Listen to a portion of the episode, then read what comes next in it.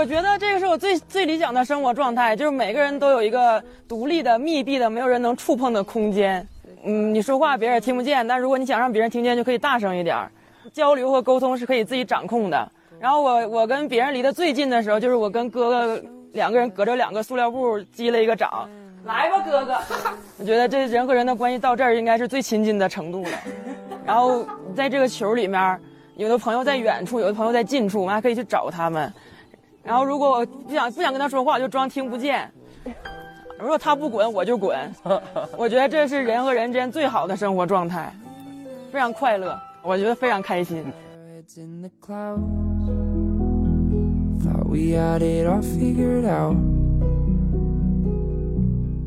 planning to fly away to escape everything on the ground.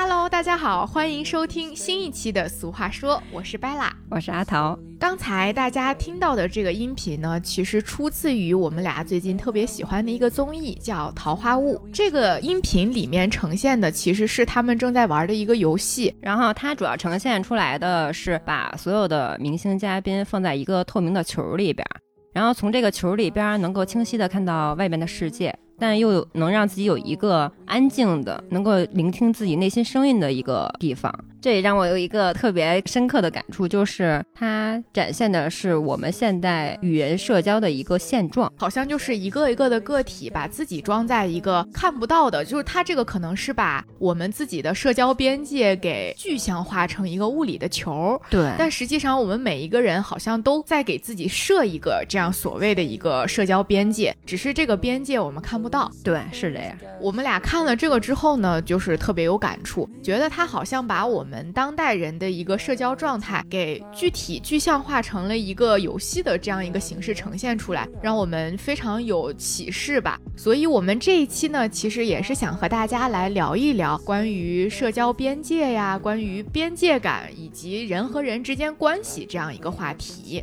是的，嗯，我们现在好多人，要不然说自己是 I 人，要不然说自己是社恐。其实现在好多人是通过这样的方式去给自己框定一个社交边界，告诉大家说我不擅长社交，我想把自己封闭起来。对，所以 I 人他是主动建立自己边界感的一个人，我觉得是对，他会比 E 人，E 人可能会去直接打破很多的边界，他不会给他不会先建立边界。爱人的话，他是主动给自己建立边界，他才是那个最先。主动的人，对，是，我是觉得 I 人也不是说我就是不擅长社交，但是虽然。也不排除有这样的人，但我从我自己的角度来看，我也是个 I 人，我会觉得我其实不是害怕社交，我只是想摆脱一些我不想参与的、我不感兴趣的和一些我认为是没有意义的、没有意义的社交，或者说无效社交。虽然我不认为说我们社交一定要为了某个明确的目的，或者说很功利的去要怎么样，但是很多无效的社交，我定义的无效社交是让我觉得我非常的耗能且没有。任何的收获的。所以我会通过这种方式，或者说我在外表呈现出来，我是一个我不想讲话、我不擅长社交的状态，来远离这种场合。所以我觉得很多的现在当代的青年人也会有这样的一个心理。我不认为所有的爱人就是不擅长社交，在为爱人发声吗？嗯，我觉得就是想不想的一个问题。我们因为本身是非常需要有自己很多空间的人。所以呢，还是希望能够把这个社交的时间以及社交的距离都界定的比较清晰一些。嗯，就是我不知道你有没有发现，现在有一个现象，就是我们挺矛盾的，就是你又不想被打扰的同时呢，但是又非常渴望拥抱社交，就是拥抱朋友，是，就是这个度。每个人好像又跟每个人不太一样，可能伊人的话是不是就是会更偏向于拥抱朋友，但是我们的话更多的是呈现出来的是我想躲避社交，但是内心呢，如果待的时间长，又会想要去跟朋友在一起啊，或者怎么样，反正我会是这样，就是如果我这一周周末有超过见三波人，嗯，我就会觉得我这一周末很累。但是如果我连续周末不出门的话，虽然很少有这样的情况，我也想过为什么我其实每个周末可能都安排挺满的。一方面也是因为朋友会叫我嘛，然后另一方面我也会觉得，如果我每周连续都自己待着的话，我也会呃生发出一些不太好的情绪，就是反而自己待的时间越长，就情绪上会更可能更换一个情绪的输出口，就是与朋友之间的链接。对自己就会情绪上会好很多，就是通过朋友的这个方式，也确实能够治愈到我。是的，是这样。对我现在呢是觉得，就是我们即使是和朋友在一起，或者说和一大帮朋友在一起，也会陷入一种呃，现在我不知道有个词你听没听说过，叫群体性孤独。啊，就是你虽然跟很多人都聚在一起，但是你感觉自己依然是很孤独的，对吧？对对对，就是举个例子吧，就是一大群人在聚会，或者是在一个什么轰趴，或者是家庭聚会上，但是其实大家各自都在用手机、用社交媒体联系着完全身体不在场的一群人啊。我明白，对，是这种情况就很普遍。但是这种情况呢，又会给我们带来一种更深层次的孤独，就是你会觉得。社交更是无意义的，尤其是身体在场的社交。嗯嗯，不管是你和一群没那么熟的朋友，或者是你和家人在一起的时候，大家往往是见面反而不语，就是没有什么聊天的热络的氛围，大家都在拿着个手机，或者是看着社交软件上和别的人在聊天，就觉得很孤独。哎，我突然有一想法，这种情况下会不会是因为没有人去打破这个局面？所以大家以玩手机的这种形式去缓解自己的尴尬，或者这个局面的尴尬，这肯定是一方面。然后另一方面，我又觉得会是，尤其是在这种亲戚的聚会上面，因为好多的亲人他就是以没有边界感出名，比如你的一些七大姑八大姨的，你就怕和他们聊起来之后，他又会跟你聊起一些你不爱听的话题，那你就选择。假装很忙，假装在，就是避免跟他那个眼神有直视的这种过程，就是别 Q 到我，对，别 Q 到我。对，这就是有点像我们就是说起来的，现在越来越少的这种熟人社会了，和亲人之间的勾连，和亲戚之间，或者说和家族之间的勾连越来越小了，紧密感、亲密感越来越小了。我不知道你会不会有这样的感觉。嗯，所以他们可能希望通过这种八卦的形式来连接彼此之间的关系吧。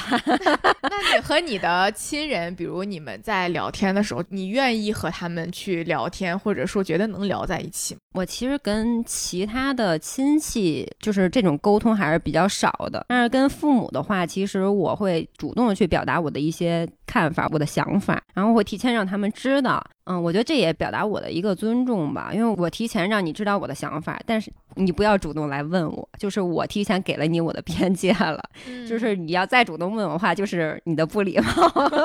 所以就是你问他们，他们只能问到这一层，不能再往下问。对，因为我我好像跟我的爸妈有一个就是不成文的一个，就是那种。我可以主动的跟你说说很多关于我的事情，但是我跟你说的都是我可以告诉你的，但是你主动问我话，我不一定会回答你。哦，是吗？对，所以他们就我妈，我觉得我妈是一个特别智慧的女人，她可能就是能理解我的这些点，她就从来不会主动过问一些很敏锐的问题，就很敏感的问题，她一般都不问。对她不问。那如果她主动找你聊的话，一般聊些什么呢？就是一些吃的，什么一些其他，就一些嘘寒问暖这些东西，其他的不会太过多于聊。那你如果主动跟他讲，又不希望他多问的，一般是什么事儿啊？跟工作相关，其实嗯讲的比较少，但是我会跟我爸讲一些，比如我在职场遇到那个，我觉得就是职场可能没有朋友，就是遇到一些坎坷的问题，但是我已经把这事儿已经度过去了，然后把这件事当成一个笑话去跟我父母分享的时候，但是我爸会很坦然的听我说这些，他就会接着我的话，他就觉得。啊，你现在才懂，就会说，然后他就在分享一些他的那些观点，就是有一个不一样的，但他不会主动去问我工作上遇到什么问题，或者是这个年纪了该找对象了，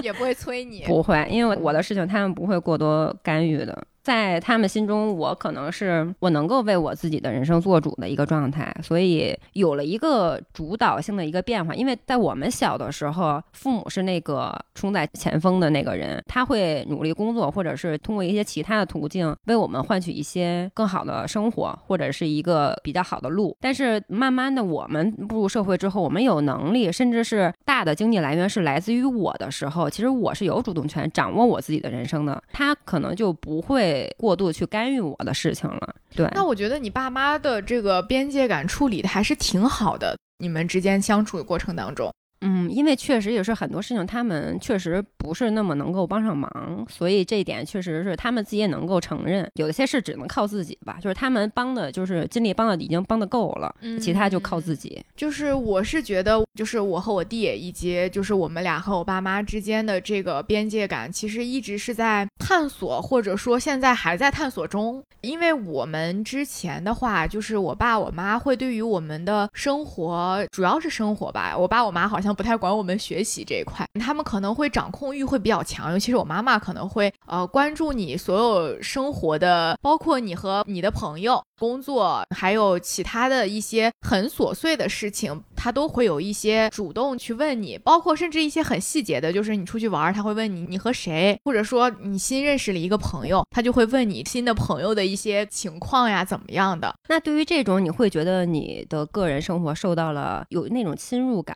吗？我觉觉得这个分情况，呃，有些人我会比较愿意去主动跟我妈说，就是我最近认识了谁谁谁，然后我们怎么怎么样，然后最近。在干什么什么事情，然后这个人很好啊，很怎么样，我都会跟他讲。但是也是就跟你刚才说的那种，如果我不愿意说的话，我也不希望他过多的去问。而我妈呢，又是那种。就没有你妈妈会那种比较有边界感那种，她就不问了的这种，她就还是会问，还是会跟你去了解。但是明明我我自己是不想说的，所以我到后面的处理方式是，我就不让他知道这个人的存在，从根源就切掉。就是我妈妈，她会属于可能之前对于我们的生活，相当于可能掌控欲、掌控感会比较强一点。但是我就我妈宝女，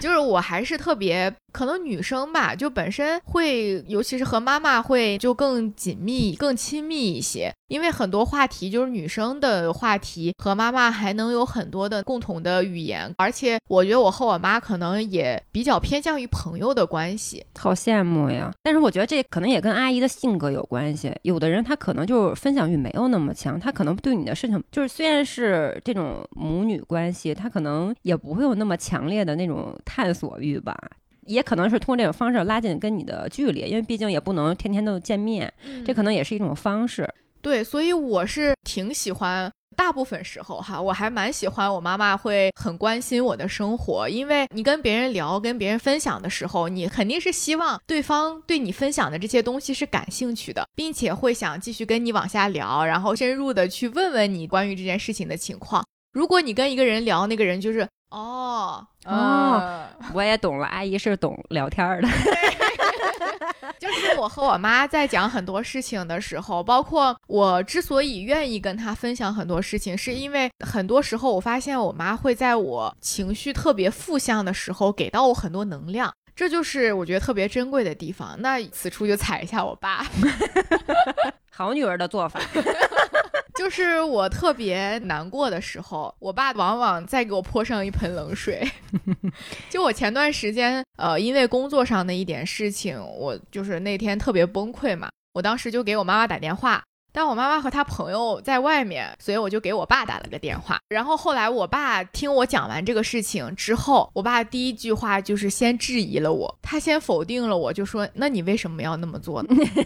就是他我我我以为我以为叔叔说：“哎，怎么给我打电话了？” 对，后来也聊起来这个事儿了。我妈就说：“你从来都不给他打电话。”我说：“那天是因为给你打电话在外面，才给我爸打的电话。”但是这种情况下，我可能给我爸打电话的那个点是我妈呢，我可能也不会跟我爸说，因为我妈当时接我电话了。我妈当时接我电话说她跟朋友在外面，然后没有空，就是因为我俩一般打电话肯定打个半小时、一小时甚至两小时都有，就是所以她短时间不可能就三句两句说完嘛。她说她和朋友在外面，然后晚上回我这样子。我当时是情绪特别愤怒的状态，我就急需输出的一个过程。对，然后我就给我爸打，我爸的第一句话就是质疑我：“那你为什么要那么做？” 我当时我就特别生气，我哎算了，我本来就已经很生气了。然后我爸这一句话说完之后，我更是就是又生气又委屈，就会觉得 我都已经受这么大欺负了，你为什么不站在我这边呀？然后就是男生女生可能思维上也有这个确实区别，我爸就质疑我。我就说，那我情绪都已经不好了，你还要非得这么说吗？他说啊，那你想想你以前那个是不是？然后就开始翻旧账，你知道吗？就开始翻我以前从哪一步开始就没有做对，导致了我如今的下场。给你从源头找到问题。对，可是我想听的是这些吗？而且我对我做过的事情，我也没有后悔。哎，所以男人跟女人这个思维方式真的不一样，就是男人永远是听到你这个问题，他要帮你解决问题。对，就女人就是好像是一个情绪一个安慰的一个过程，就是他们那个脑回路真的是不一样，是不一样的。我原来以为我能接受这种特别理性的去解答你现在的问题，但是我爸其实这个也不算给我分析问题哦，他算分析问题，但是他这个分析问题不解决问题啊，他开始翻旧账啊，翻了旧账的过去的时间又不能倒退回去，况且我觉得我过去倒退回去之后，我还是会这么选择。是的，对，所以我就更生气了，我直接就挂电话了。我就想说，我何必受这第二道气呢？明明第一个问题没有解决，又来了一个新问题对，我就更生气了，我直接就把电话挂了。然后我爸又来，他在我们家里的群里就开始讲，就是哟呵，现在一个个脾气都这么大了呀。然后就开始说到现在，我都觉得特别扎心的一句话是：都是成年人了，好自为之吧。句号。叔叔好酷呀！他哪里酷了，我当时就特别的崩溃，我就觉得哎，叔叔是什么星座来着？狮子座和我一样。看到 我又不能骂这个星座，因为我也是，我只能攻击男性了。对，所以我在这个事情之后，我就想说，如果我给我妈妈打电话的话，我得到的反应一定不是这样的，就她一定会理解我现在的委屈和难过，并且告诉我我以后应该怎么怎么样做，别再像这次一样犯这个错误了，并且她可能会跟着我一起说那个人怎么怎么不好，但是我爸就不会。那我从这件事上可以看出，就是叔叔的边界感特别强，他可能以这种方式，你别来找我，自己去解决问题，直接把你拒之门外。我觉得他没有边界感，太没有边界感了。我觉得边界感呢，它需要两个非常重要的点，一个是真诚，我相信这点他是做的极致了，太真诚了。但是另外一个。是尊重，包括选择上的尊重，以及他对于我的做法的尊重。事情已经发生了，你不能说啊，那你当初就应该怎么怎么样。就是你这样说的话，有什么挽回的余地吗？你只能相当于在我被捅了刀子的心上再捅一刀，让我觉得这个很不能理解，我到现在都不能理解。如果搁到以前，我可能就不理我爸了。但是现在，我现在不这么做，是因为我之前严厉批判我妈，就是使用冷战这种方式。我觉得冷暴力是一个非常伤人的，且有很严重后果的一种处理问题的方式。所以我跟他说：“我说你不能这样，我就更不能这样。”后续你后续又跟叔叔沟通了是吗？说了这件事儿，没有再聊这个事情了。但是就是还是之后就正常会聊天。但是没有再聊过这个事情了，因为我知道我爸就是这样的人，我也不希望。哦，对，还有一个经验就是不要期望改变任何人。是，但是我觉得你跟叔叔这种状态，就是你没有跟叔叔之间建立边界感，就是他已经伤害到你了。就是如果你后续有再跟他沟通的话，你可能会表达你自己的一些真实想法。最起码说你这样说会，比如说我会更不开心，或者是怎么样的。最起码是让他知道的。我在挂电话之前已经说了，啊，我说我已经很难过了，我没有必要再听一遍指责。哎，这男人嘛，对我很生气。然后我那天晚上的时候，我就是那种愤怒、生气，再加上委屈，再加上最后一道防线的崩塌，就我觉得我最亲的人也不理解我。嗯，那你平时跟阿姨就是有这种非常密切的这种联系，你跟阿姨之间会有什么不可聊的事情吗？或者是有什么边界之类的事情吗？我好像没太有，我什么事情都跟我妈讲，是吗？嗯，所以我说想聊这个关于亲人之间的边界呢，就是虽然有很多人现在在说断亲这件事情，就是很多现在的年轻人都是因为背井离乡出去求学，对吧？然后你出去求学之后呢，可能就生活在那个城市了，但你的父母还留在老家，那可能因为物理上的一个距离导致的心理上的距离也会慢慢疏远。虽然说我们现在社交媒体特别发达，发展特别快，你可以每天视频，或者是每天打电话、语音聊天，但是可能和每天生活在一起还是有差别的。就是好多年轻人他现在选择了断亲，就是和家里的关系越来越疏远嘛。但我觉得我和我妈好像一直没有这个问题，就是因为。我和他会什么都说，不管是在我情绪好或者不好的时候，尤其是在不好的时候，我觉得我妈能给到我很强很强的支撑，不管是从就是方法论上的，还是真的是策略上的，都会有。从想法到执行，她都能够给到我一些我觉得很可行的建议。甚至会在现实上帮助到我，这就是你的人生导师。对，我觉得我妈妈有点像我的人生导师，包括她的好多观点，虽然说会有一些代际差异，我也会和她交流。虽然有些观念交流完了也不会互相接受对方的想法，但是我觉得她能听得进去我说的。虽然说她不一定接受，有了一个情感支撑，最起码是。嗯，对。基本上什么事情大大小小鸡毛蒜皮，我都会跟他讲。我真的太羡慕这种母女关系了。就包括现在我自己住，我是不能跟我父母生活时间太久的。有那句话就是什么“家可以常回，但不能久待”。就我觉得这个完全就符合我现在，就是待了一周之后就赶紧走吧，赶紧走。对，就是我觉得一周都待不了。我觉得也有。就是在家生活的时候，你能够感觉到父母的边界感的这个问题，就是你会想要有一个和父母的边界感的问题。就比如说你在家的时候，嗯，就是他们会挺多干涉到你的，更多的在于饮食、作息。嗯，对，就是像我有时候和朋友出去玩，八九点很早吧，我妈说怎么还不回来？他会给我打电话，一个电话接一个电话的打，就问我说什么时候回来，几点回来呀？九点多了，怎么还不回来呀？赶紧结束吧，早点回家。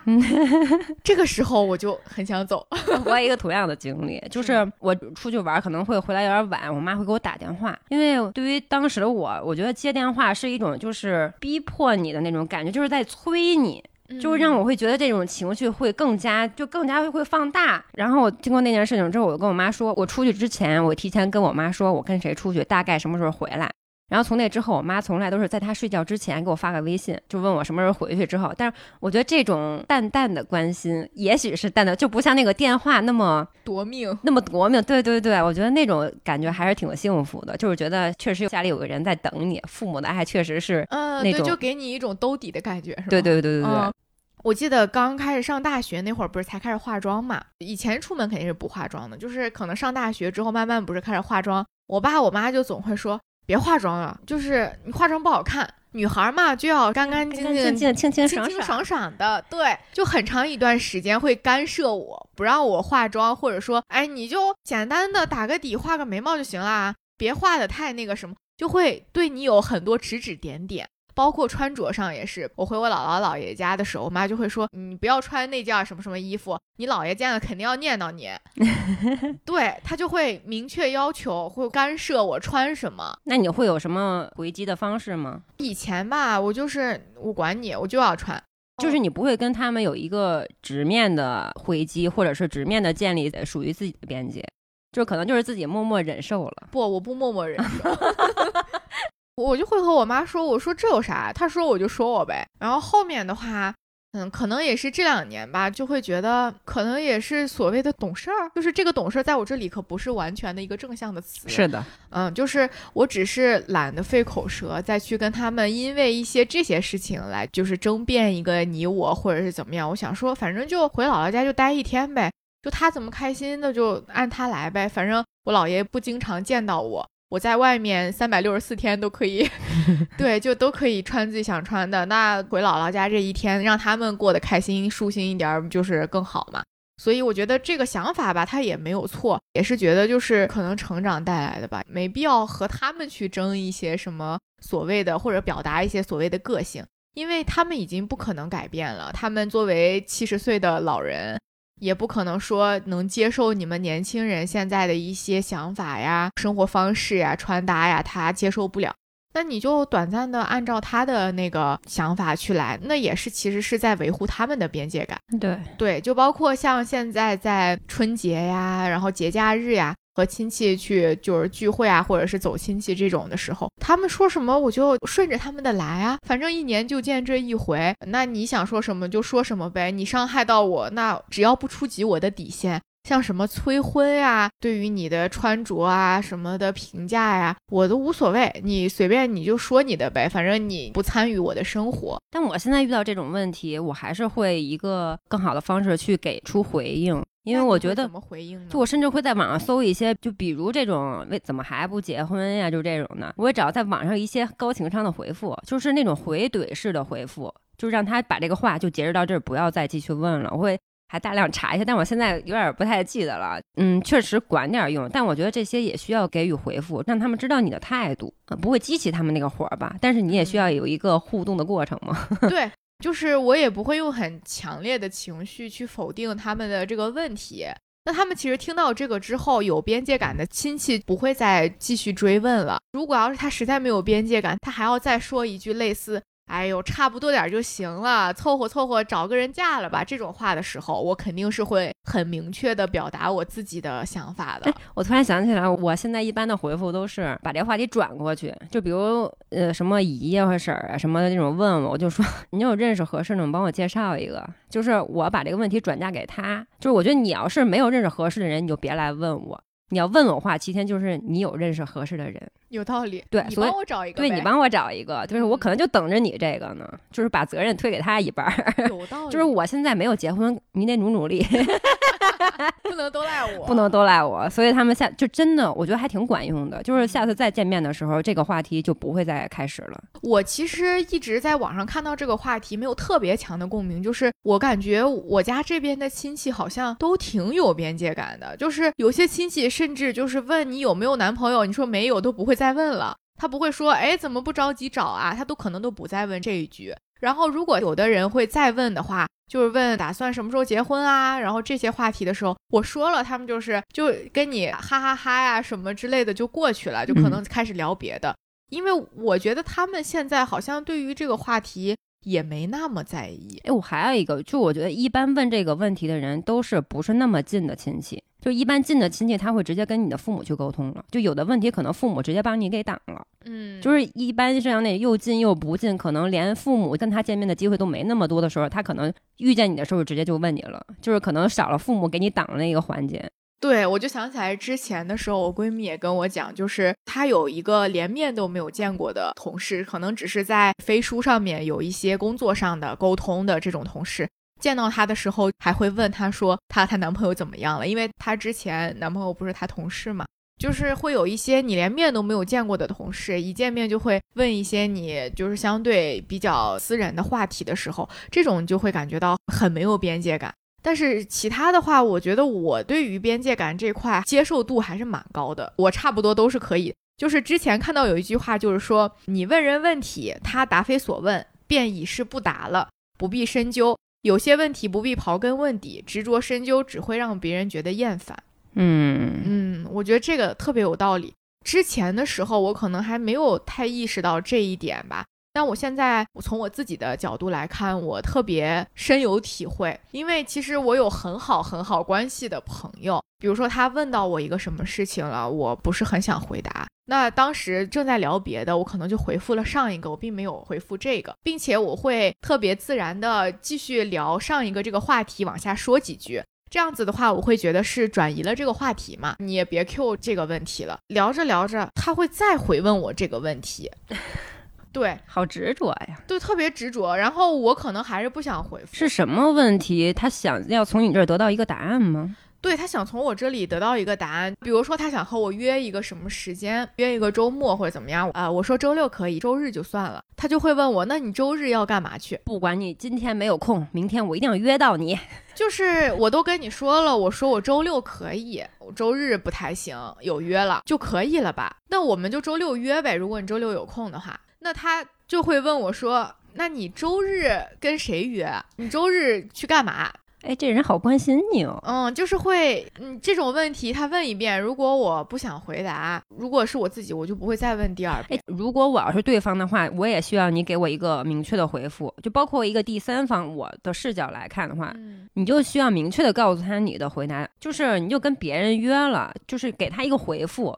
就是不能让这个问题就过了。我总感觉任何的问题都需要一个回应的过程。他问我说周末可以约吗？我说可以啊，周六可以。然后我说周六全天都可以，我周天不行。他就会问我说周天干嘛？我说有约了。他还会问我说和谁？我突然想起来，我之前有一个小学同学，真的很久没联系了。嗯，然后他就是前阵子要结婚嘛，嗯然后他就会就提前跟我先就联络一下，大概跟我说一下日子，因为我不时常回平谷，嗯然后他就问我那个大概是，我说有时间我就会回去。我觉得我的回复应该挺明确的了，一般的话就是我要去呀、我就我肯定去，我给一个很肯定的回复。嗯当我模棱两可的时候，我就觉得你应该明白我的意思，但是他又他说你周末不回来干嘛去啊？那我没有别的事儿吗？我为什么就一定？我当时就是特别无奈，就是我觉得我的时间一定要去参加你的婚礼吗？对呀、就是我的内心就是特别大写的问号，就是我觉得他这么问我，就让我觉得，首先他就是让我觉得有一种被侵犯的感觉。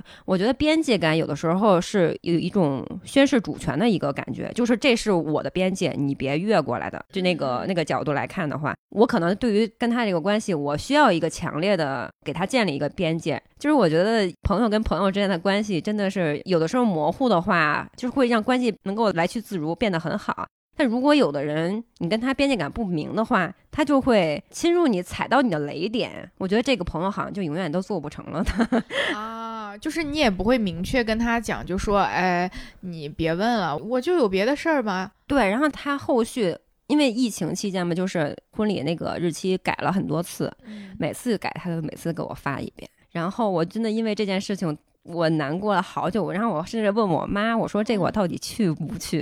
因为我真的是不想去，但是他把你架在那儿，他又是我的小学同学，就是你第一次回复他的时候，你是怎么回复的呀？我就说回平谷我就一定会去，啊就是我人没在平谷，就是我没在家里。那我可能有点能理解呀，因为他每改一次时间，他一定得告你一声啊，这样子才能知道你那个时候有没有空回啊。因为你跟他说的是但是他紧接着问我，他说你不回来干嘛？就是我我的问题是后续的这个，就是你管不着我干嘛啊，对，这个是我觉得特别冒犯对，因为这个人就是对我有一个在我这是挂黑料的那种感觉。啊，因为他之前就是好久不太联系，他跟你聊聊天，他会突然问你你的年薪多少。就是我觉得这个关系没有到那个位置的时候问这个，我觉得这个是很私密的问题。是是，对他竟然就是不顾这一切，他会问你这个问题。就是我以一个功利的角度来看，就是后续他要结婚了，他可能是根据你的年薪的标准去邀不邀请你。那这就让我感觉更，所以就是我当他问我的时候，我就会有这种代入感，我就觉得，嗯、这个关系好像不要也罢。啊，是，我觉得也是这样子的。所以就是我觉得，就是如果一开始这个朋友让我觉得他很没有边界感的话，嗯，我就觉得就是不需要继续往下处。对。但是我这边的话，我会觉得是朋友越亲密越没有边界感，就是越容易忽略边界感的存在。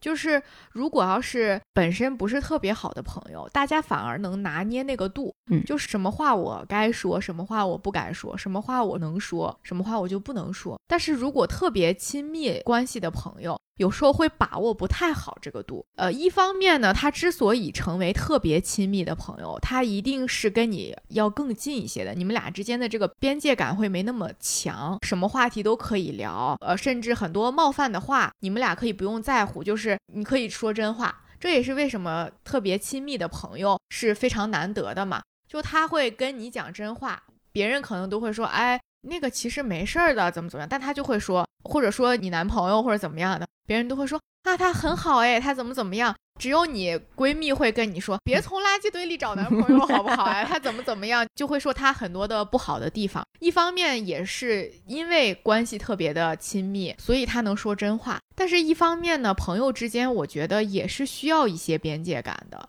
就像从我的角度上来讲，我闺蜜和她男朋友，他们俩之间的很多事情，首先第一个我不会主动去问，因为我觉得这是两个人之间的关系，即使我俩是再好的闺蜜关系，我也少参与她和她男朋友之间的事情，对就是也不问，也不主动的去了解说，哎，你俩最近怎么样？但是我有个朋友，他就说他现在最好的一个女生朋友，就会时不时的问他说。哎，你和你男朋友最近怎么样呀？然后也会经常跟她说一些她男朋友，就是我觉得你男朋友，我觉得他不爱你，我基本上是不会和我闺蜜说的。就是我会觉得这种事情冷暖自知，人跟人之间就是那个磁场也不一样。但是我觉得边界感除了一个能建立自我主权的一个角度来看，还有一个方式就是你建立边界感，其实是让自己有安全感。嗯那你跟你闺蜜既然能够成为闺蜜的关系，就是因为她能让你有安全感。对，就是你你们彼此是了解自己很透的一个状态，对然后所以你可以尽情的开玩笑，说一些很调侃的话，你是没有任何顾虑的。就是他，因为彼此能够成为彼此的安全感，你不用考虑那些。就是你说话之前，其实你不用想很多，你想说什么就说什么，对想怎么样就怎么样。对，对，这也是自己的安全感的来源。所以我觉得，其实这种比较边界感模糊的关系也是非常必要的。但是呢，就是也需要在一些时候吧，把握一些度。可能现在我们最重要的问题就是，我们没有办法摸清跟每个人要设定自己不同的这个尺度，因因为你需要跟不同人链接，就要有不同的边界感，这个度要怎么拿捏，要多少？就很关键。对对，我之前看到杨笠拍的一个 vlog 吧，它里面说到的关于边界感这件事情，我觉得他说的特别有道理，就是和人相处不用什么边界感啊，他会告诉你他的边界感是什么的。对，对，他在这个视频里面就说他和他很好的一个朋友，他的朋友呢是特别喜欢挽着人走路，但他特别讨厌被人挽着走路。所以他就会和他朋友说：“你别挽着我走路，我不喜欢这样。”这也是很好的朋友才能说出来的话。是的，就是如果你和你不熟的人，你也说不出来，就是这么直接，听着有点就是怕伤到伤到。别人的话。嗯对，就是因为是很好的朋友，所以他说我不喜欢别人搂着我。对方他现在如果是有边界感的好朋友的话。他以后就不会再拦着你了。如果要是这个朋友他没有边界感的话，我觉得怎么界定这件事情哈，就是你俩的相处是分别在以自己和对方都舒适的状态下相处，这就是你俩的边界感。对，哎，我甚至你刚才说的那个，我甚至都能想到，我就揽着你怎么了？我觉得这个关系可能还会继续往前走，就是我就跟你那个小就是我，，就是对对对，就是我就是觉得我就喜欢 我就爱揽着你，啊你怎么着？然后其实这人可能也觉得，哎，拿你怎么办？哎，对，只能就只能说，哎，拿你怎么办？但是呢，我觉得就是有时候吧，确实是需要一些，就像这种小的细节上，确实是需要一些边界感，就是尤其是在对方明确表达出来了他喜欢怎么样或者他不喜欢怎么样的时候，你就要听进去，把话听进去，因为很多玩笑话它都是带有真实的成分在的。对对对，像这些度，尤其是我不知道别人哈，如果我都能没法忍到我明确说出来了，那这件事情就是我很在意的了，就是不是说无所谓你做不做得到我都可以的了。哎，我现在新学到一个点，就是我之前不舒服的点，我都会忍着，嗯就是可能会化作一些其他的，放到其他事情，就会弥补我这些不好的情绪了，好像又撒到了这个人的身上的感觉。我觉得可能是啊，但我觉得现在就是任何情绪不满都要以一个另外一种形式去转移。就是去给到对方，但是现在就是你该以什么方式去让对方知道，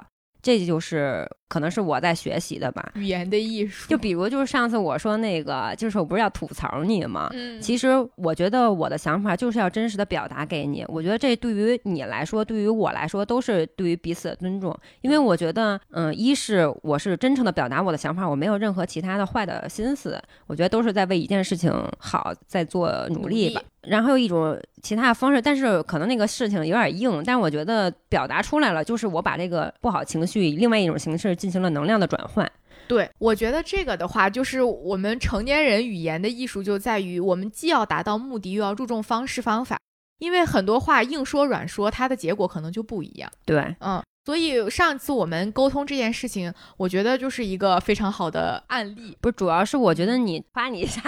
就是我觉得你在我这里其实是一个很容易，就是很能听取别人想法或者是建议的人，就你会听。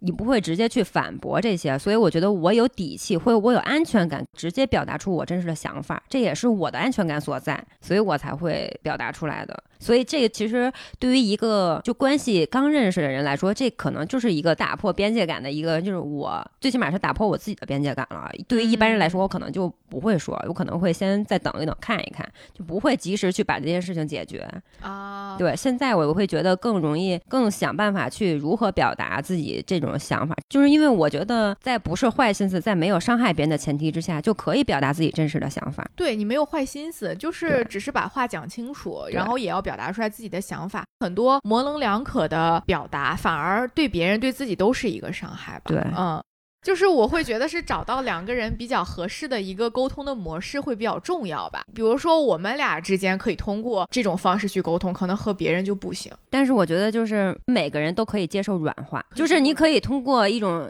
对方能够接受的方式，就表达给他。就我现在一定要做到这种，你对一个人你是能够了解他能够接受什么样的表达方式的，你大概是了解的。嗯就是不管他能不能接纳，但是我一定要表达出来。我觉得这是我目前一定要做到的事情。对，这个我觉得需要一定的修炼，就是说话真的，尤其是讲一些别人可能会不爱听的话的时候，真的很难。就是你得想，你怎么样这个话又能让他听得进去，然后又能不会对你产生一些不好的想法，或者是对你俩的关系产生一些不好的影响。是，嗯，就这个我现在是做不太到，我经常就是，哎，算了，以量取胜，多练几次，多实践，多实践。懂。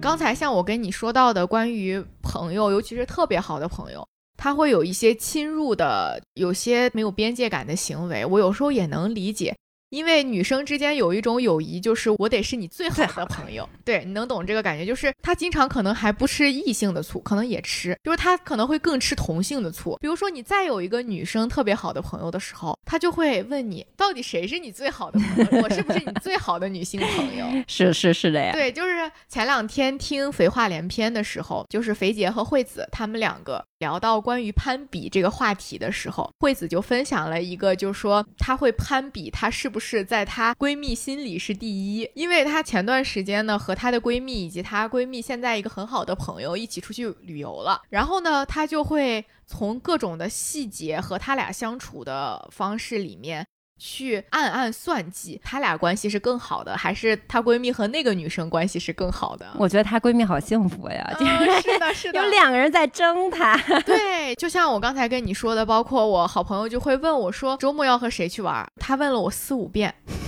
持续在一天的时间里面，我一直不回，他会一直问，就是一直不正面回答我适合谁，哦他就会一直问。原来那是你闺蜜呀。对对对对，一方面我是可以理解。但是我自己就会不太适应，我就会觉得，即使特别特别好的朋友，可能也是需要一些边界感的，就是可能也是需要有一些这个度的拿捏的。闺蜜关系就是再好的关系，它都是关系，就任何关系都需要去维护、去经营的。是对，所以不能因为实是这样的他可能就是安全感给足了你，而去忽略一些其他的事情。我觉得这个反而会对对对，就是达不到。嗯，我就是觉得我闺蜜让我觉得特别特别珍贵的，就是因为她太真诚了，她任何事情都会跟你去分享，包括我的任何情绪，她都会非常非常好的承接，嗯，而且能够无条件的站在我这一边。嗯，那你好幸福呀。我特别对我特别幸福，但是呢，有时候你就会有一些别扭，就是觉得这么好的朋友的关系了，我是不是不应该有所保留？但是呢，又从自己的这个角度上来讲，也不是什么事情都想说，所以呢，就会这个中间的这个矛盾，你能理解吗？明白，你内心是拧巴着。对，所以我最后还是说了，说完之后呢，就过了呀。那你觉得也没啥呀？但是我还是不是很想说的。不是，主要是我想了解你说完之后，你那个不想说的那个情绪还会那个程度的存在吗？会啊，还会？会啊。没增加新的坏情绪就行。没有，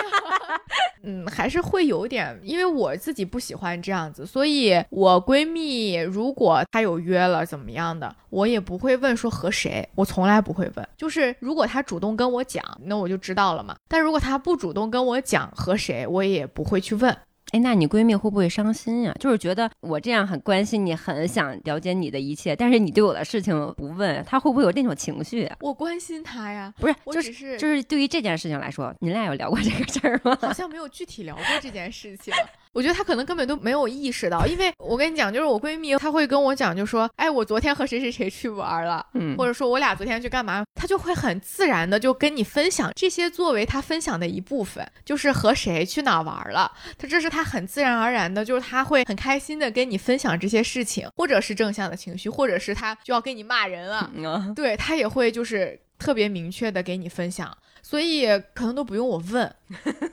对他没有保留，他给足了安全感。欧某，这是什么理想男友？是呢，你这么一说，我确实也是这个感觉，就是因为我好像也不用怎么问，因为他基本上大部分都会跟我讲，这个安全感太足，给的特别的足。是 这是一点哈，然后另外一点，我觉得就是包括他对于恋爱的选择，然后他对于他自己的规划的选择，即使你不理解，但是也一定要尊重。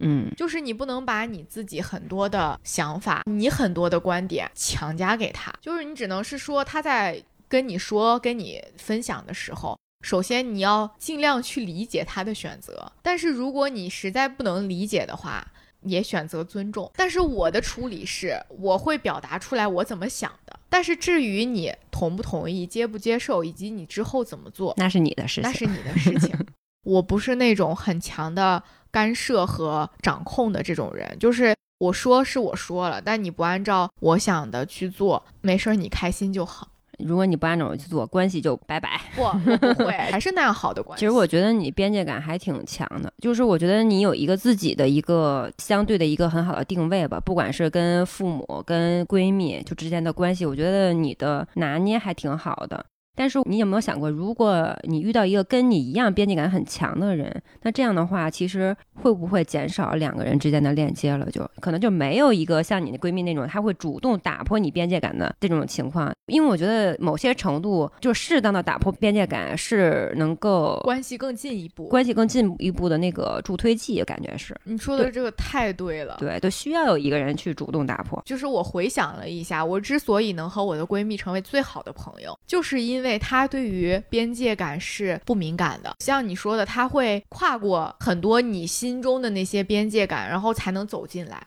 他才真实的走进来了，包括他改变了我很多对于边界感的设定。就像你刚才说的，如果对方也是一个和我一样有很强边界感的人的话，我想了一下，我基本都不会，他们都不是我很好的朋友。就是你走不到对方心里，对方也走不到你心里，嗯，就是永远是两条平行线。就是你们只能说互相也能亲近，有点像相敬如宾那个感觉。就是你说我对别人特别有边界感，是我在以己度人嘛，就是按照我希望被对待的边界感在对待别人。但是有时候我是需要有人来主动打破我的边界感的，这样才能够成为好朋友。这也就是为什么我跟你说我的好朋友都是 E 人，就是因为他们是很外放的，很会主动的走进你，打破你的很多所谓的设限啊，你封闭自己的那些小的边界，慢慢的成成为了很好的朋友，因为你放下了所有的你的那些戒备。你在他们面前能够做很真实的自己，哎，我甚至可以理解为，就像你闺蜜的那种，我觉得她是一个很勇敢的人，就是因为她主动打破这个边界感的时候，其实她是先打开了自己，她先让你看到了她的样子，就是你可能会有一个安全感，就是你仿佛看到了她就裸体的样子。就觉得啊，这个人原来是这样，你会有一种放心、一种安全感在，你会更放心的去向他展现你的所谓的裸体，你仿佛能够在他面前裸泳的那种状态啊！对对对，是的，就有的有的人是他先展现，他先向你展现一些他自己的一些状况，就是好像不太光鲜、不太好的一面的时候。你反而觉得，哎，这个人好像可以更进一步去相处，就是你在他面前也不用装，不用刻意的去表现你好的那一面，对，关系才能更进一步。确实是这样。举一个很简单的例子，就是如果你能在你这个朋友面前放心素颜穿睡衣，然后可以没有很有吃相的吃东西，可以大字型的躺着，就是这些。如果你们都可以互相完全能够见到对方这些时候的样子，那一定会是绝对非常好的朋友。那有点像亲人，朋友也 可以，真的就是一起经历过太多的事情了。一个也是。我觉得我是一个相对比较慢热的人，就是可能在刚开始见面的时候会比较友善，比较感觉容易亲近，但是越相处的久，可能越会发现只是停留在这个表面的亲近上。如果真的想成为特别好的朋友的话，一定还是需要需要有一个人再往前一步。对对对对，是这样的，就不然的话，两个人就是互相非常有礼貌，然后呃很友善，不会吵架，所以我很少和别人吵架。非常懂，对吧？你也是这样，嗯，所以就你说的特别对，我觉得就是我也应该反思一下自己，就是我不能一直在强调说我要自己舒服，真的就是这些小的别扭和不舒服，才带来了关系的一个进步和进展，就是让这段关系多了很多羁绊。而且我觉得还有一点挺重要的，就是你要在安全范围内哈，不是说你和谁都能分享，就是你要在朋友面前。多分享一些你脆弱的时候，你心情不好的时候，你的一些相对有一些负向的，就是让别人觉得他好像不是一直都过得很好的那种状态，嗯，适当能够拉近关系，是适当展现自己的疤痕，对对对对对对对对，我向你展示我的伤疤，然后你能够适当的给我一些疗愈，我觉得这样一个互动。但是如果这个人可能无动于衷，下次可能也就好像就那样了，对，就止于此了。对，分享一些不论是你情绪上的。不好的地方，或者是心理上的一些小的阴暗面，我觉得都是对于关系一个非常好的助力。因为你在给他分享这些的时候，对方会有一点就是安全着陆的感觉，他可能会在你分享出来这个之后，也跟你分享一些他的类似的一些想法，不管是小阴暗啊，或者是一些他以前遇到的挫折和他特别负面的一些情绪的东西，你们俩会产生更深的共鸣。但是这个也需要有个度，如果你一直在不停的向你的朋友输出负能量的话，你的朋友只会走开。就那天的时候，我表妹给我发了一条微信，就是说她问我说：“姐姐，呃，我我最近有个关系特别好的女生朋友，嗯，但是她就是每天就是在跟我倒苦水。”就是他的生活也不顺，他这也不顺，那也不好，任何事情都是一个负面的状态。他说：“你觉得我要不要继续和他做朋友呀？”我说：“远离他。”对你不舒服了就离开呀。对我就说这样的朋友你也没有必要去交了。就是他把你当垃圾桶了，他不是把你当一个分享欲的载体，因为分享欲它是有好有坏，你这个人不能百分之百都是负向的东西吧。我妹会跟我讲，就说她其实之前就总会抱怨，她觉得她也会有受到朋友的一些影响，就是她会觉得她总会抱怨，她顺境也抱怨，逆境也抱怨，遇到好事也会想这件事情也有不好的地方。哎，我甚至有一个类似的情况，我之前有一个朋友，他也经常会跟我分享一些就相对比较负面的东西。但我觉得最开始的时候，我觉得可能能够体现出我的价值所在，就是我能够调解他，或者我能够帮他解决一些实质的问题，去引导他一下。然后，但是我觉得时间长了的话，他这种反复有这些不同角度的这些坏情绪，让我觉得就是这个人就比较弱，就是他的负能量甚至能够侵入到我，他会让我变得很负能量。其实有的时候我会更愿意我的朋友。就是你可以骂出来，就是你跟我向我骂他，而不是说你一直在抱怨，不知道怎么去处理这种状态会让我更难过。就你骂出来，我可以跟你一起骂。就是我觉得不要丢在心里边，仿佛就是把那个问题抛出来之后不知道解决，把这个问题扔给我了的样子。但是你给他他的解决方法，他也不一定会做吧？对，那我觉得那得就是他的事情。但是他这种无数次的不好的情绪给到我，其实就带给我的就是一个情绪不好，因为我不能够保持我每天都是一个状态很好的时候。就如果我遇到状态不好的时候，遇到一个依旧状态不好的时候，那那个不好的状态会加倍的。对，其实说实话，就是任何人都没有义务去承接别人太多的负情绪，而且就比如说他分享给你一些他的这种负能量的东西，你也不是一直都心情好呀。对，对呀，你也有心情不好的时候，那你又跟谁说呢？我觉得出现这种我不舒服的状态，就是因为我一开始没有建立一个很好的边界感，我可能已经插入到了他的那个事情当中，其实对他来说也不是一个成长，因为。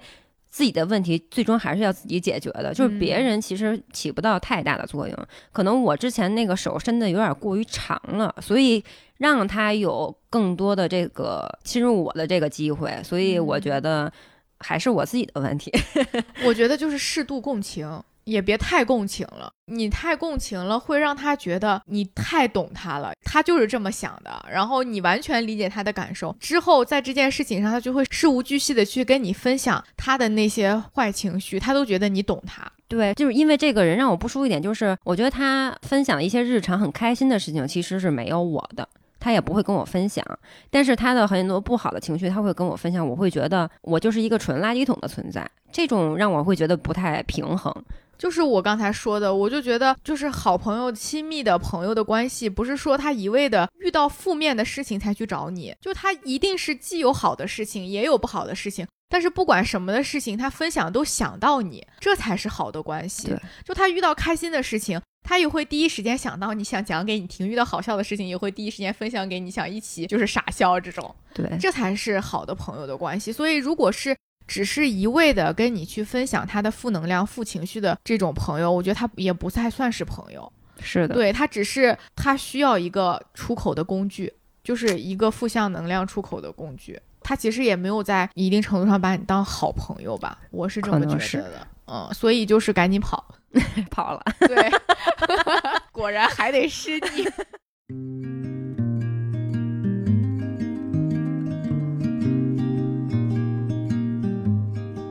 就是我觉得这个不单纯存在于同性的好朋友的关系里，我觉得这个重灾区是异性关系，异性的这个边界感需要掌握的更加的得有那个度。我突然想到一个，就是跟异性之间有一个特别逗的点，就是是那个电视剧还是什么，就是我可以吃一口你的冰激凌吗？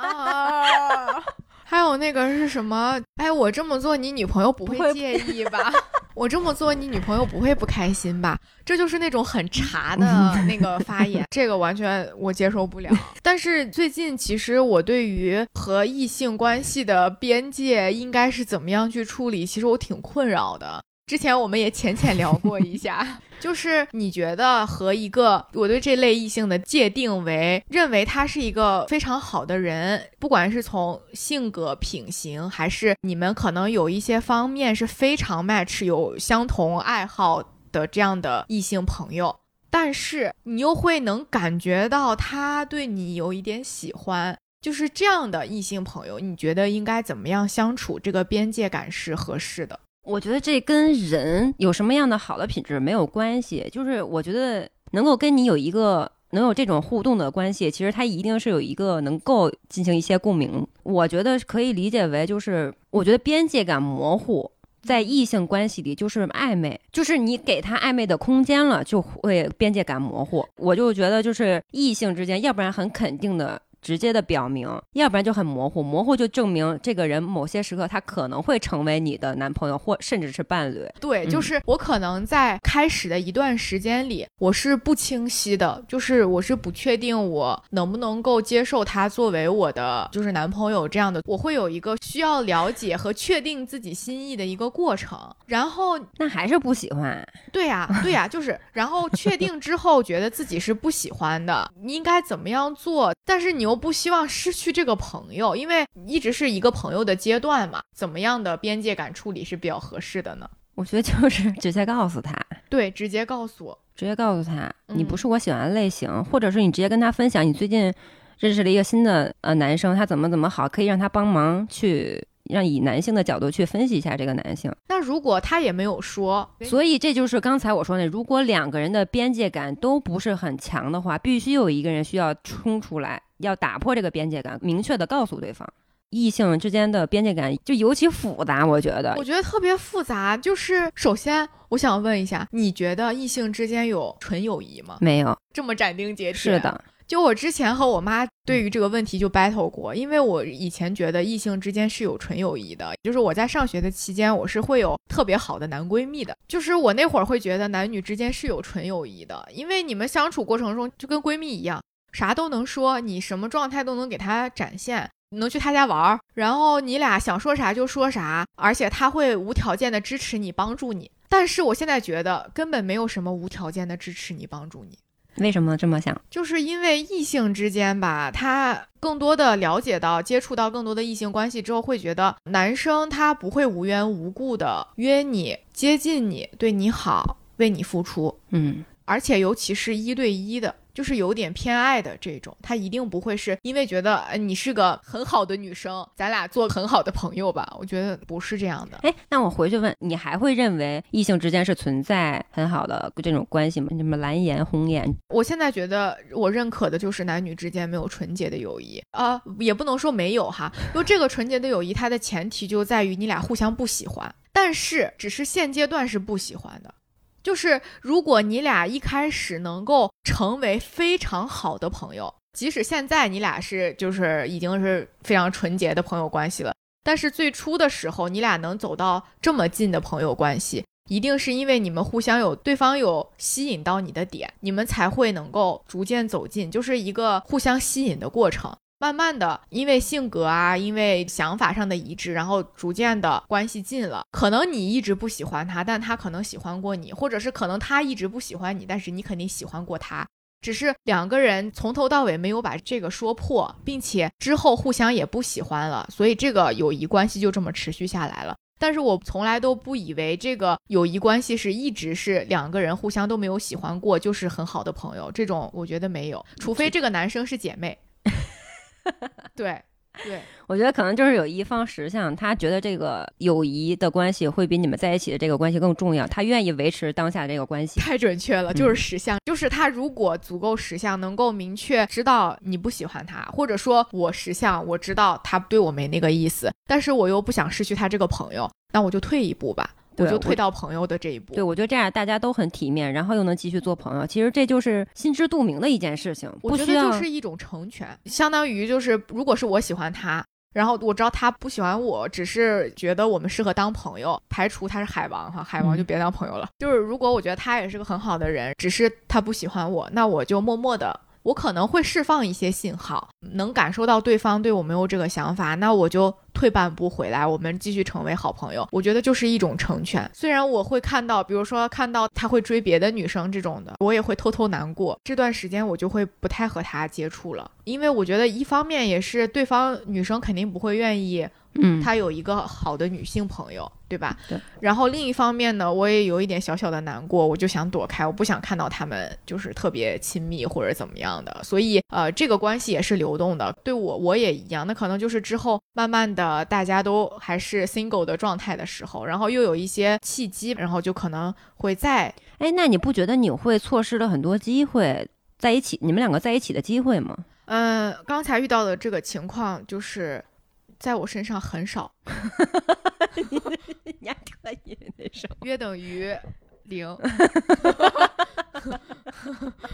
就是我只是换位在思考这件事情，因为嗯我觉得男生也一样。在异性之间的关系，我觉得女生很敏感的，就我觉得女生能够明确的知道这个男生喜不喜欢你，你能够释放出什么信号，其实很多程度上是这个女生在主动选择这段关系能不能行。只不过他在执行，他在往前走，他主动往前走，而是而女生是主动有有没有这个意愿，其实主动权是在女生的。对对对，所以就是我现在越来越觉得女生的边界感对于男生来说非常重要。就是现在的男生，因为也有很多这个社会上的规训，他会在表达、行为、肢体这些方面，他都会有相对强的一些边界感。他知道，呃，女生好像不能够接受男生相对比较没有边界感，比如说触碰啊，然后肢体接触啊，或者是一些轻佻的言语啊，女生是没法接受的，也觉得是相对比较不礼貌的行为。所以现在我认识的男生里面，没有就是很不尊重女生的，或者是呃喜欢哪个女生动手动脚啊这样的，基本没有遇到。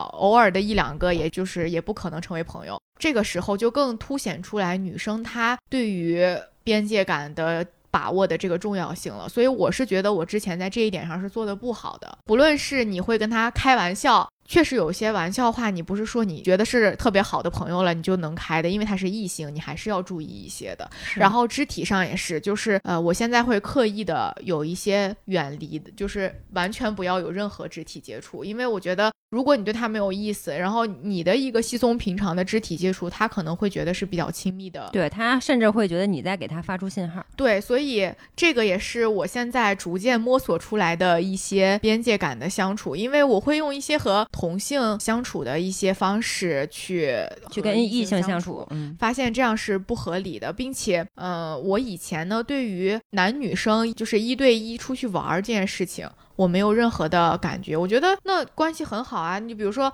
他也特别爱看电影，我们喜欢的电影的类型是特别像的，基本上我觉得能达到百分之九十以上的重合度。你不知道跟异性看电影意味着什么吗？对我以前没有这个，我以前没有，就是就会觉得说，那就一起去看这个电影，我们俩都特别喜欢，就是这个导演我们都特别喜欢，约着会一起去看，或者一起去看个展啊什么的。以前没有觉得这是怎么样的，那就是。和一个好朋友有相同爱好的好朋友去做一件事情，但是你会发现这件事情，就像我刚才跟你说，没有无缘无故的。我现在是觉得男生主动发出邀请，并且不止一次，就是一而再、再而三的主动的邀约你，不管是做什么事情吧。他都不是说，因为只是觉得你俩有这样相同的兴趣爱好。其实我觉得你可能是因为你工作也没有很久嘛。其实我觉得你可能也是需要时间去慢慢的了解一些社会的一些潜在的规则吧。就是我觉得你需要这个过程，只能说你之前就是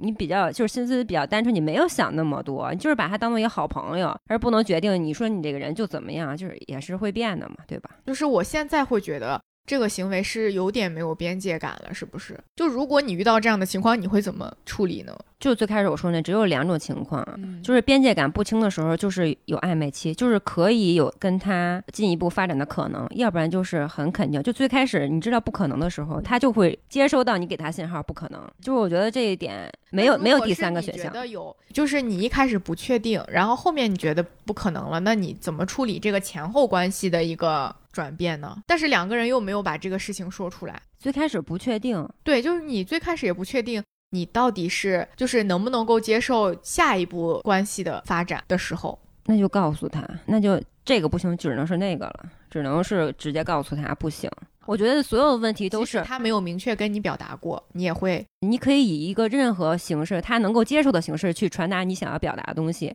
就我觉得现在就是所有事情都是要以自己为主。就是你别给自己找事情，就任何事情，你看你现在如果前期有那么多就是没有做好那些准备，其实你看会给自己造成一些困惑。我感觉还挺给自己造成一些对，明明就没有对，明明就没有那些心思，反而让自己处于一个很被动的感觉。对我反思下来，我觉得这个问题就是在我，这个真的在我，就是就像咱俩刚才说的嘛，我觉得边界感，尤其是异性关系之间的这个边界感把握，其实还是在于女生。因为你的信号释放会很大程度上决定他下一步要怎么做。那如果要是你只希望把他当朋友，即使是朋友，那你也应该是大家不管是在约见面还是干嘛的，都要有一个频次、频率上的把握和把控。没有拒绝就是接受。对，就是你可能需要通过拒绝来表现出我们可能也没达到那样的亲密的程度。即使我认为你是我非常好的朋友。就可能还是有一点和同性朋友一点的区别吧。哎，反正我觉得我现在也没有特别的呃想清楚这件事情，可能需要有一个下一个同样的这种目标出现，你可能会以一个更好的方式去处理你们之间的关系。哦，我觉得现在绝对是的，就是从一开始你就要明确的表达自己的对于他的想法。如果他不能接受，那我接受你离开，我接受我们以后连朋友都没法做。就我之前可能觉得难受的点就在于，为什么好像没法进入下一个亲密关系的阶段，我们就连朋友都做不成了。我还希望我们能退回朋友那个关系，但我觉得这个就是退不回的，他就是要不就是往前走一步，要不就是退回原点。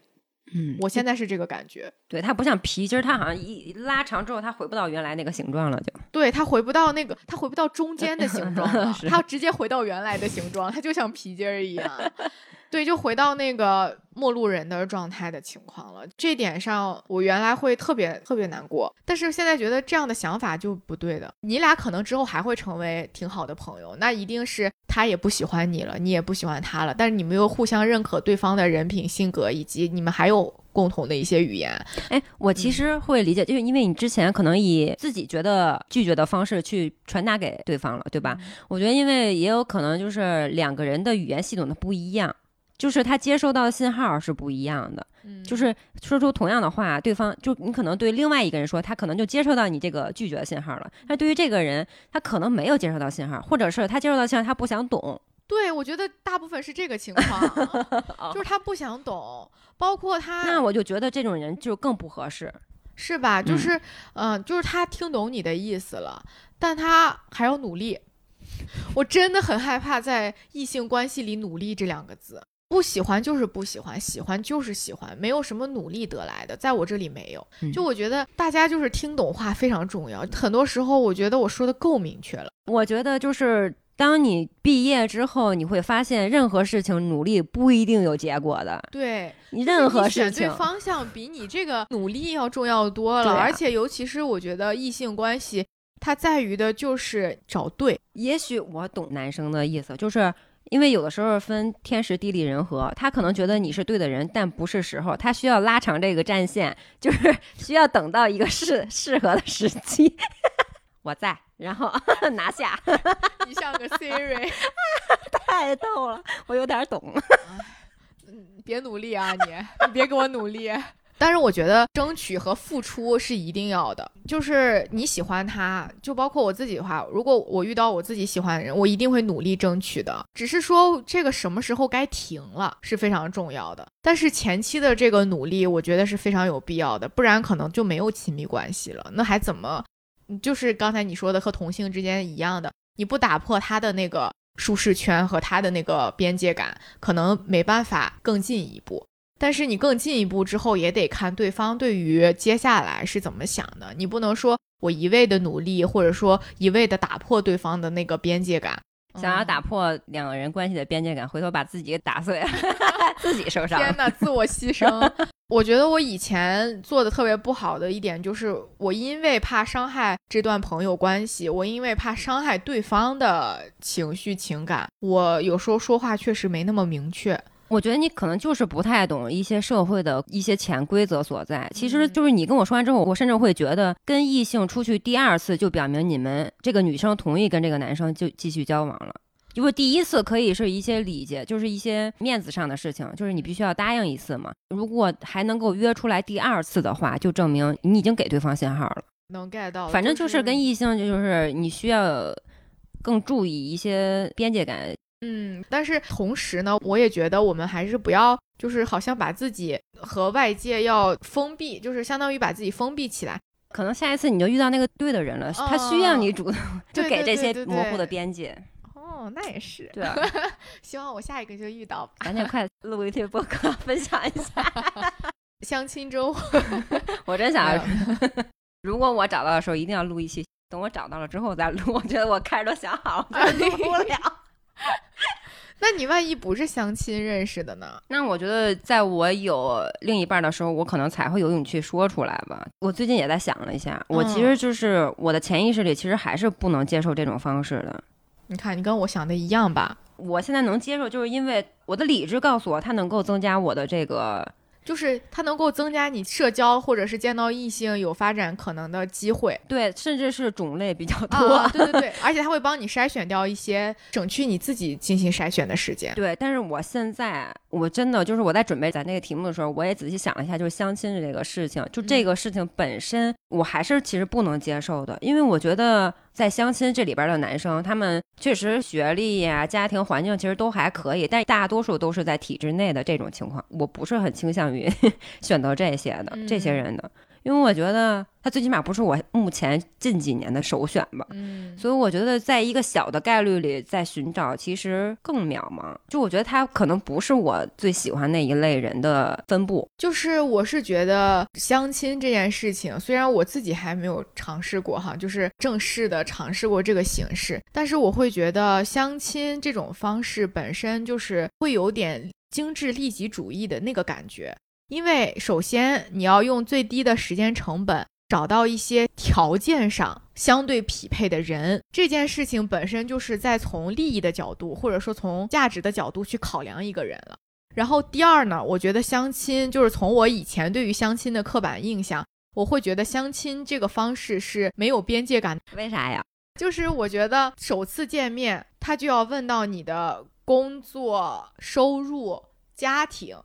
这些非常私密的话题，它本身就是没有边界感的，而这些东西本来不应该在你刚见面就聊到。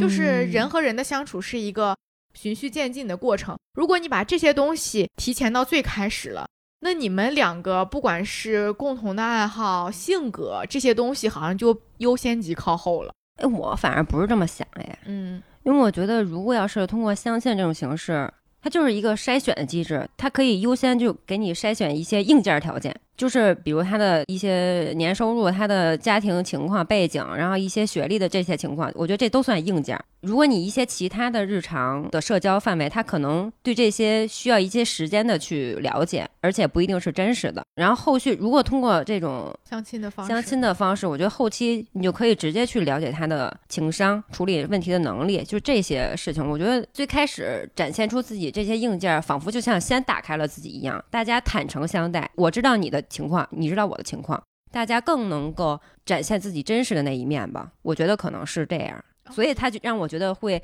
比其他的方式会更有安全感一些，也有道理。嗯，就是可能已经知道他的这些所谓的基础的硬件条件之后。你再去考量他的一些性格上合不合适呀，情商够不够呀，这个人怎么样呀？可能在考虑这些的时候，你少了很多后顾之忧，不用再考虑他其他的一些条件方面的情况了。因为他不像谈恋爱，嗯，就是谈恋爱，我可以抛开这些所有问题，我可以跟你享受荷尔蒙的这些快乐。但是婚姻的话，它就是涉及到这些钱、这些资产、这些硬件的东西所带给你的。它像是一个那个后续有利息的感觉，它会一点点随着时间的推移，它会更加升值的感觉。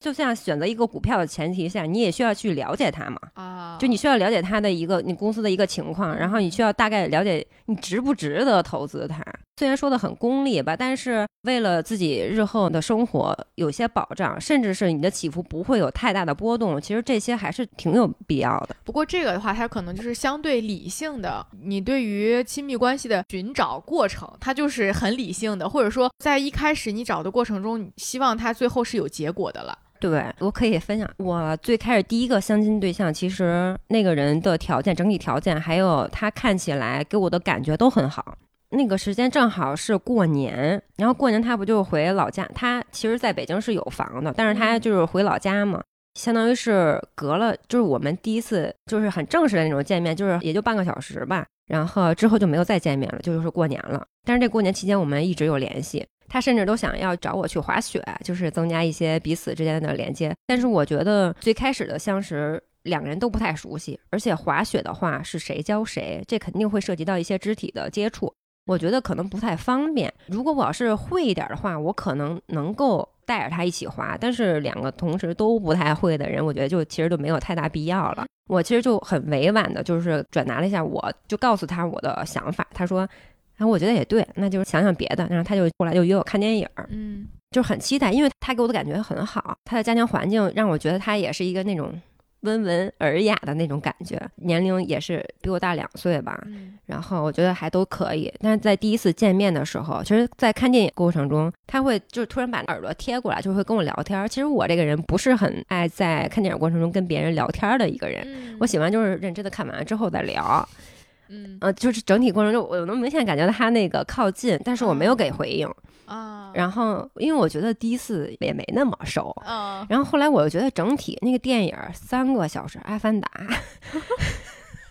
看那么长时间，我觉得其实我也一直在想，好像没有给回应，有点不太好。可能在下一个阶段需要适当的主动出击一下。然后在我们下楼找地儿吃饭的时候，我做了一个动作，就是我主动牵了他一下。其实我特意看了一下他的表情，我觉得他是有点儿惊讶的，对。其实这我后来想也是，我很超越了我自己已有的那个边界感，因为我平时肯定不会这样对一个异性的，因为我可能只是出于某种对于看电影他主动对我抛来的橄榄枝，我没有给予回应，我在下一个环节可能就是有点过于给回应的一个状态，会有点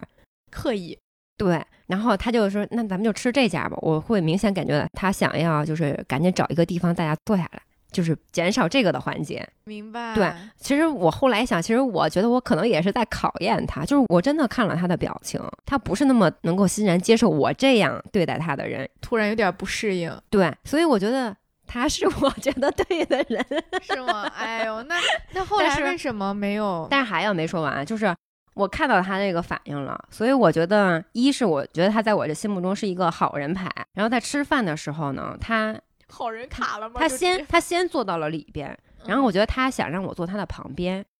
就是这种型。但是我没有，因为我觉得刚才他可能就以某种方式，就是也在委婉的拒绝了一下，出于就是对于第一次见面的这种生疏吧。那我坐你对面吧，因为我本来就喜欢跟人面对面的交流，能够看到你的眼神或者你的表情，对表情，我觉得这样也是挺尊重的。但是我选择坐他对面，他也很惊讶。我觉得他可能以为我坐他的旁边。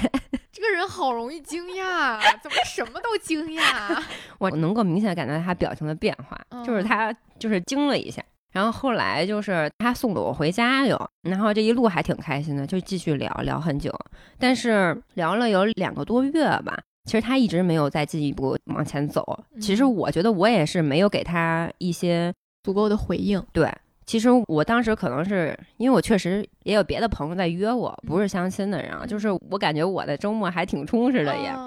就是他会给你扔出来一东西，但他不给你回应，让我觉得他这个人没有打开自己，所以也是让我觉得我应该收收我自己了，就是我也是不那么打开了。但是你之前不就是因为没有什么回应，对方才没有？但是我觉得，如果聊得足够长的话，需要男生给一个信号，对，甚至他可以再约我一次，这种我就觉得是可以 OK，这种关系可以进去再了解一下。那也就是说，你俩在看完电影之后都没再见过面了？对，一直在聊天儿，哦，就一直微信聊，两个月微信聊天，对，救命！然后他就说一直他在忙，他在什么的，就是我就觉得我们认识那个时间点不太对。过年回来之后，他又在补那个班，因为他提前回家了嘛，他周末又在补班。补完班之后，他说他又去修车什么，他会反正他又跟我汇报，很那什么。然后我觉得认识一个人，如果超过三个月左右，如果还没有确认关系，其实就是这段关系也不会继续往下去了。我很认这个理儿的啊。然后我就主动跟他就是拜拜了这段关系，就是我跟他有一个很好的再见，他也给我一个很大段的一个回应，就是我觉得他给我回应之后，我觉得啊这个结束方式让我很能接受，就是我觉得真诚，对彼此双方都很真诚，就是觉得不合适，但是我觉得。一定要有一个人说出来，你不能这个关系你聊半天之后你没有一个回应，我觉得对彼此来说都不是一个，就说出来好好结束呗。对于我来说，在我这儿如果不可能的话，就没有拖着以后再试试看，在我这儿没有，就我觉得不行就不行。嗯，对，因为我觉得没有中间的那个关系，就是而且你俩本身认识就是为了后续的关系，就是他目的已经很明确了。他也不是说你俩因为什么原因相逢就是认识，然后后面慢慢的接触，也不知道两方是什么样的目的。但是你这个就很明确了，就是你俩就是相亲认识的，就是为了亲密关系这个目的来去认识和了解的。如果他在很长的一段时间内也没有往前一步推进的想法，也。一直拖着的话，那可能结束就是最好的选择。对，其实我也可以理解，就是他在认识我的同时，他可以认识其他女生，嗯，就是他可以选择。但其实我觉得，如果没有第二次见面的话，就证明这个关系他可能没有想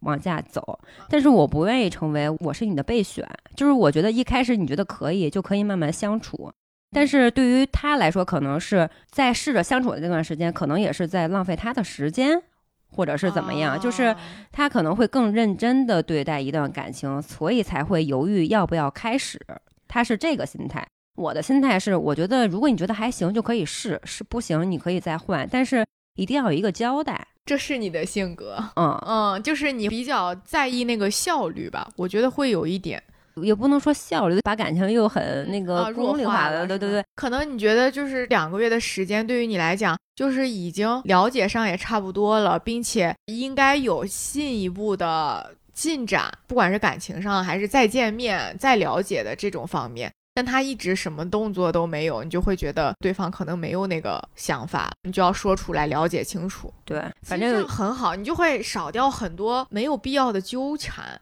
嗯，我后来想想，就是我可能还是骨子里需要那个被肯定的爱。就是你如果觉得别的女生还可以的时候，就是你可以跟你说，对你就是需要就是好好对待每一段关系，你需要嗯有始有终吧。明白，不能说我不跟你聊天了，或者说再也不见面了，这个关系慢慢就没了，而是说我要明确的跟你讲清楚。对，嗯，其实你刚才说了这些之后呢，我会觉得，就是我好像也不是说我不知道怎么去界定和异性相处的边界感，而是我在犹豫确定我自己的心意。我觉得你犹豫就是不想，那如果是这样的，真的，我觉得反而干脆很多，因为我之前呢总会觉得是再给自己一点时间去感受、去尝试、去了解，说不定会有一些变化和改观。我觉得是你可能觉得对方还可以，但是你想调整自己去适配他。我倒是不是在调整自己，哎，所以你是之前平时跟他会聊一些你自己生活的事情，所以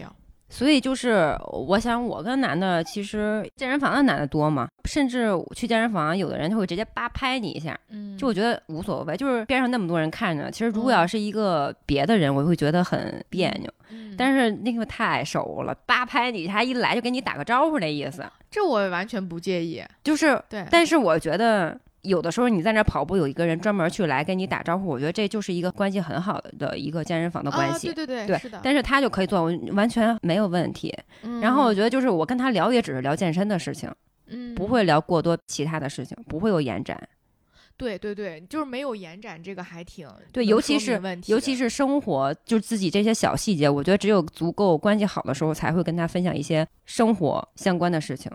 这些，因为生活。活足够琐碎了。但是因为前提就是你明确知道你和这个人就只是熟，就只是好朋友，你对他没有什么想法，或者是因为两个人最开始认识都是没有什么想法，哎，对吧？所以我就说异性就是这种纯友谊，一定是两个人互相对对方是没有喜欢的。但是我们的关系不能算是很好的男女关系，不算是很好的异性关系，只是朋友。熟熟一点的朋友而已。对所以现在我觉得分的还是挺明确的。对，所以有的时候，如果你分享过多的话，他会误以为他进入了你的世界，或者是你进入了他的世界。我跟你讲，很多时候不是说我分享过多，而是我总怕我主动分享很多，对方会误会，这点我是知道的，所以我从来不会主动分享。但是对方，问你说呀，对方会主动跟我聊，嗯，那我会回呀、所以他是在打破你们的边界感，你接收了。对，在我这里的理解就是，我觉得他是好朋友，然后呢，他给我发消息，我肯定是要回的。就是我突然想起来那个《嗯桃花坞》里边那孟子义说：“我要对你有防备心了。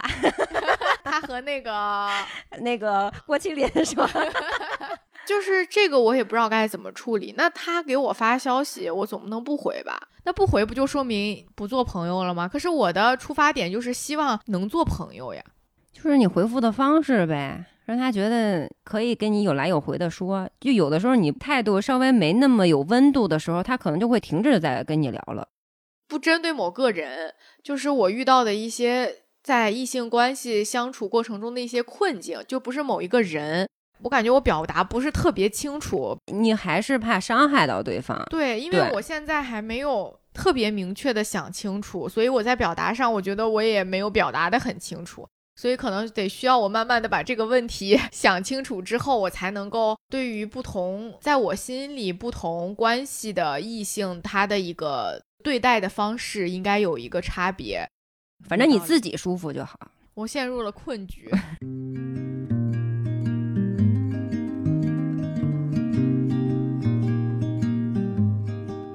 其实咱俩刚才不是说了很多朋友、亲密关系、家人这种要怎么样树立边界感嘛？其实我觉得处理的最好的是同事之间。现在我觉得来看，同事之间呢，因为大家都是心知肚明的知道我来这儿我就是为了工作，可能对于一些方面吧，我觉得如果要是能够把职场关系处理得很好的话，一定能够处理好其他的关系。因为我觉得职场是最复杂的人际关系，它是比如你对父母、对闺蜜、对什么啊，不管是什么异性、同性朋友，它都是一个单线程的关系。但是我觉得职场对于我来说，它可能是一个多线程的。你却要去处理很多跟其他人的关系，比如你的领导、你的同事、你的客户、你的就很多这种像是一个多线程的一个关系了。我觉得如果能够处理好职场的关系，就挺厉害的。对，所以我觉得职场的边界感处理应该是更重要的，就包括首先的一些底线，就是不要太多的八卦同事工作之外的一些事情，因为这些东西和工作是无关的。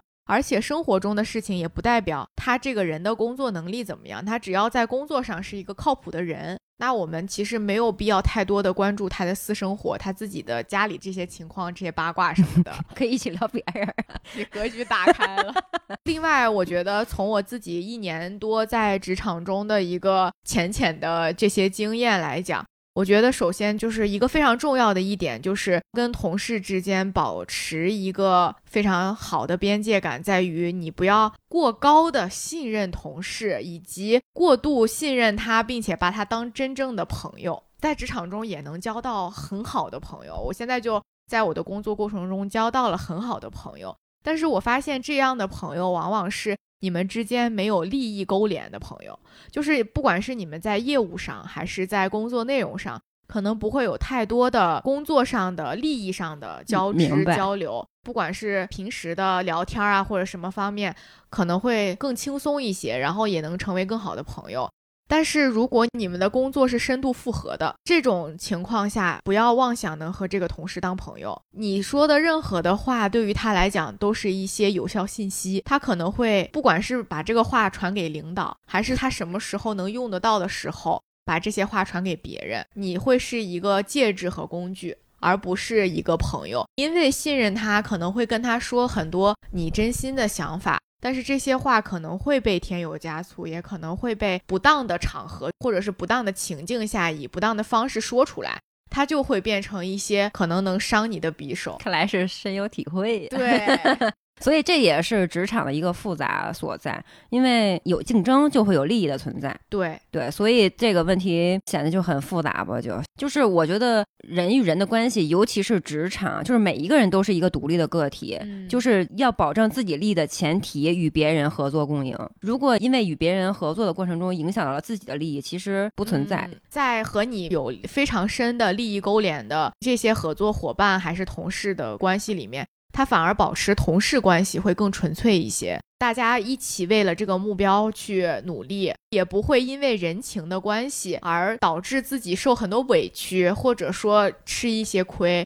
最好的保护自己的方式就是树立好那个非常强的边界。反正，在职场中最重要的就是保护好自己。是的。然后我们俩刚才其实聊了这么多哈，但并不是说保持边界就是让大家去封闭自己。其实我们还是要找到人与人之间相处的那个呼吸感，就是一种大家可以是一种比较自在，不管是从刚才说同事上这一种各取所需。还是生活中和朋友的一些情感上的支持啊，以及你在社交方面的各种方面的一些需求吧，都是希望能够保持合理的、合适的距离，然后也有时候需要小小的去突破一点边界感，寻求进一步关系的一个破冰吧。把握各种关系一个舒服的、舒适的相处模式非常重要。勇敢的表达爱，勇敢的去接受别人对你表达的爱意，或者是欣赏，或者是喜欢，用真心。换真心吧，对，非常同意。嗯，那我们这期的节目就到这里啦，我们下期再见，拜拜，拜拜。